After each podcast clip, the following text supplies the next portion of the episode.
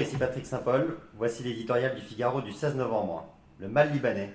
Longtemps anesthésié par les complexités de son modèle confessionnel, le Liban s'est réveillé. Un mouvement sans précédent a germé le 17 octobre pour sortir le pays du cèdre de la paralysie. Souvent hanté par les dissensions et par les fantômes de la guerre civile, les Libanais transcendent les régions et religions dans un étonnant élan d'unité nationale.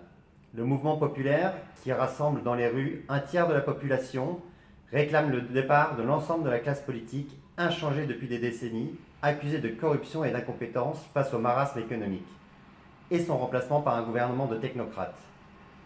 Dans un revirement spectaculaire, les chiites ont pris leur distance avec le Hezbollah, le mouvement pro-iranien qui incarnait la résistance face à Israël, jeté aux orties comme les autres partis. Protestataires de tous horizons s'unissent donc pour réclamer un changement de gouvernance et une vraie démocratie, remettant ainsi en cause le modèle confessionnel hérité du mandat français. Celui-ci institutionnalise un partage du pouvoir entre communautés censé apaiser les tensions religieuses, sociales et politiques. Mais ce système a généré la corruption en offrant aux grandes dynasties confessionnelles un pouvoir clientéliste qui a fini par paralyser le Liban.